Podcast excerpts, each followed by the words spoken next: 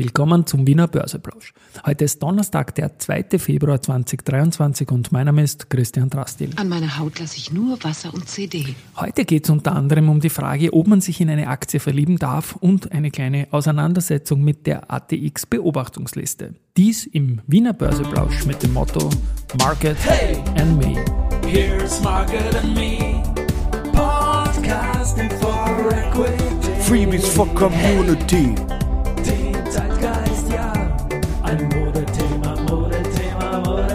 Die Börse als Modethema und die Februarfolgen des Wiener Börseplausch sind präsentiert von Wiener Berger und dem Managed Profit Plus Fonds.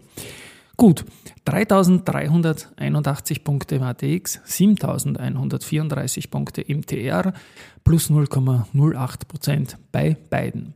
Auf der Verliererseite haben wir die OMV mit minus 3,3% die Warimbex mit minus 3,2% und die Marinomed mit 3,1 Gewinnerseite Nummer 3 die Pira Mobility mit plus 2,2% Die Lenzing, die heuer schon sieben Tagessiege hatte, mit plus 4,17% aber heute ist eine Aktie noch stärker, nämlich die AT&S mit plus 10,78% Und das ist schon dieses Thema, die haben gestern eine Gewinnwarnung gebracht und das ist eine Gewinnwarnung, die durchaus nicht so ohne war und, und Raiffeisen Research schreibt da auch durchaus, dass es eine saftige Gewinnwarnung war.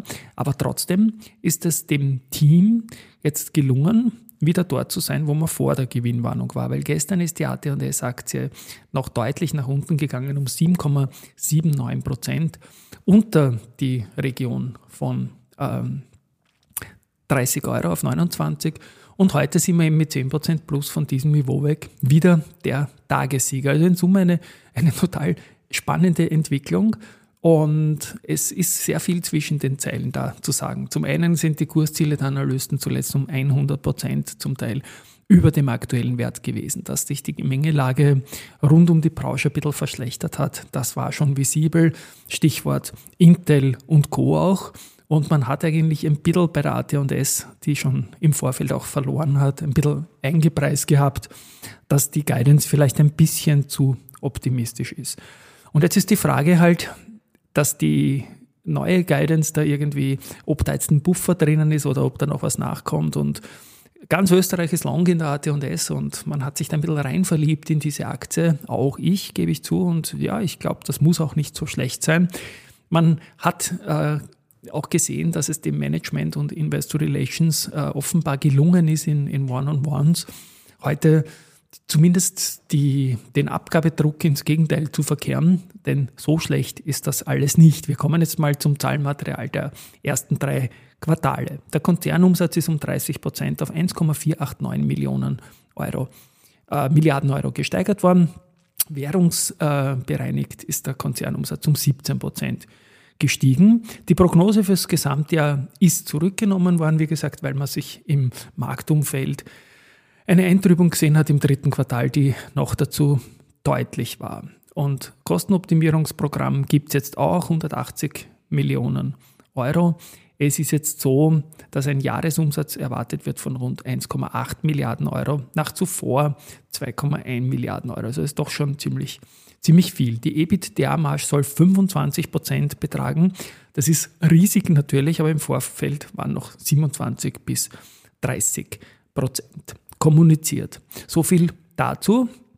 Und das Entscheidende ist jetzt natürlich die Phase, wann die Trendwende innerhalb der Branche und bei den Kunden vor allem von der AT&S kommen kann. Also ein bisschen ist man da auch Passagier und insofern kann man schauen, das kann man hoffen, so meint auch Raiffeisen Research, zweites Halbjahr, spätestens im Q4 dann. Aber wie gesagt, die Aktie hatte sich schon im Vorfeld ganz extrem deutlich abgeschwächt. So ist es jetzt eben in diesem äh, Zweitageseffekt, kann man nicht sagen, weil es gestern erst relativ spät in den Markt hineingekommen ist. Aber heute ist das mal momentan wieder korrigiert und wie gesagt, diese Guidance, die es jetzt gibt, ist dann offenbar das, was der Markt auch vorher geglaubt hat. So viel dazu. Ich komme jetzt auch noch zum zweiten Ding, das gestern Abend in die Mailbox gekommen ist, die ATX-Beobachtungsliste.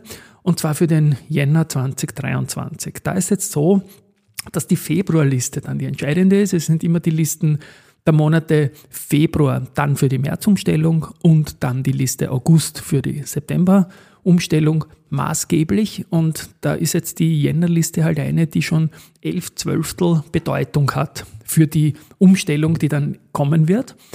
Und da ist mir aufgefallen, dass die SIMO, die ja schon von einem Komitee, obwohl sie laut Liste noch im ATX war, durch die Strabag getauscht worden ist, die ist jetzt auch in der Marktkapitalisierung, in der Streubesitz äh, gewichteten, aus den Top 25 gefallen. Jetzt habe ich mir da näher hingeschaut und dachte, weil eigentlich war ja die SIMO-Aktie in den vergangenen Tagen kursmäßig gar nicht so schlecht. Was hat sich denn da schon wieder beim Streubesitz getan? Nein, es war nicht der Streubesitz, es ist ein anderer Grund warum die S7 nicht mehr Top 25 ist. Die RHI Magnesita ist dieser Grund, denn dieser Titel ist neu in der Liste und nach Kapitalisierung natürlich riesig auf Rang 13, wäre also ganz klar ATX, hat aber noch viel zu wenig Umsätze an der Wiener Börse, um hier was zu bewegen. Wie gesagt, bei der SIMO ist das jetzt relativ wurscht, weil die eh schon rausgenommen worden sind, ob es jetzt auf Rang 25 oder 26 sind, aber mittelfristig kann das natürlich ein Effekt sein, wenn neue Titel in den ATX Prime kommen, die groß sind, wie zum Beispiel die RHI Magnesita, ähm, aber kaum Handelsvolumen noch haben und damit vielleicht anderen den, den Platz verstellen könnten. Die Austria Card soll ja auch in den ATX Prime kommen, dann Ende Q3, das ist glaube ich der 27. Q1, Q1 sorry, Monat 3 Q1, 27. März avisiert. Und da geht es darum, dass die nach der Market Cap, die sich jetzt von Athen abzeichnet, kleiner sind als die aktuellen ATX-Rennen. Also sie würden jetzt mal niemanden etwas verstellen, aber sie sind gar nicht um so viel kleiner. Also in Summe auf jeden Fall ein spannendes Unternehmen. Dazu wird es jetzt äh, dann auch schon wieder bald kommen. Im ATX, um nochmal auf die Beobachtungsliste zurückzukommen, glaube ich jetzt nicht, dass es eine Veränderung per Februarverfall geben wird äh, die dann schlagend werden würde per Märzverfall. Also Februarliste, Märzverfall. Das ich noch rauskriege, aber ich schneide das jetzt nicht, ich bin schon ein bisschen müde heute. Gut, Wiener Berger habe ich auch noch ein Wort dazu zu sagen. Die haben jetzt schon acht Plus-Tage in Folge und sind auch heute Vormittag im Plus. Und die können jetzt in Wahrheit den neunten Plus-Tag schaffen und damit die VIG-Serie aus dem Jänner heuer einstellen. Also die haben auch einmal neun Tage im Plus gehabt und das die Parallelität mit der Föstalpine ist auch spannend. Die sind im Vorjahr beide gleichzeitig unter 20 gefallen. Die Föst ist schon über 30 und die Wiener Berger bei 28. Also das ist schon eine, eine gute Entwicklung von diesen beiden Zykliker, Klassikern, die es so gibt. Österreich ist ein Land auch der Zykliker, aber auch ein Land der Banken. Und da gibt es jetzt eine Meldung, dass der äh, Raiffeisenbank International Vorstand Peter Lenk, also er ist ewig bei der Bank dabei, verschiedenste Funktionen, ewig im Vorstand, der hat heute doch überraschend gepostet, dass er sich verändern will und quasi eher was Neues machen wird, retiren möchte, weil er 60 wird heuer und er hat das mit dem, mit dem Aufsichtsrat bereits irgendwie abgestimmt und jeder unterstützt ihn und man wird quasi einen Nachfolger suchen und dann wird der Peter Lenk sich anderen Aufgaben widmen und ja, retire heißt da für mich auch ein bisschen einen, einen, Schritt zurück und, und andere Sachen genießen, hat er sich verdient. Und ja, wollte ich bei der Gelegenheit auch noch erwähnen. Ähm, AT&S hat, wie gesagt, gemeldet, dass man ein bisschen eingetrübte Aussichten hat und das tut auch die CAIMO.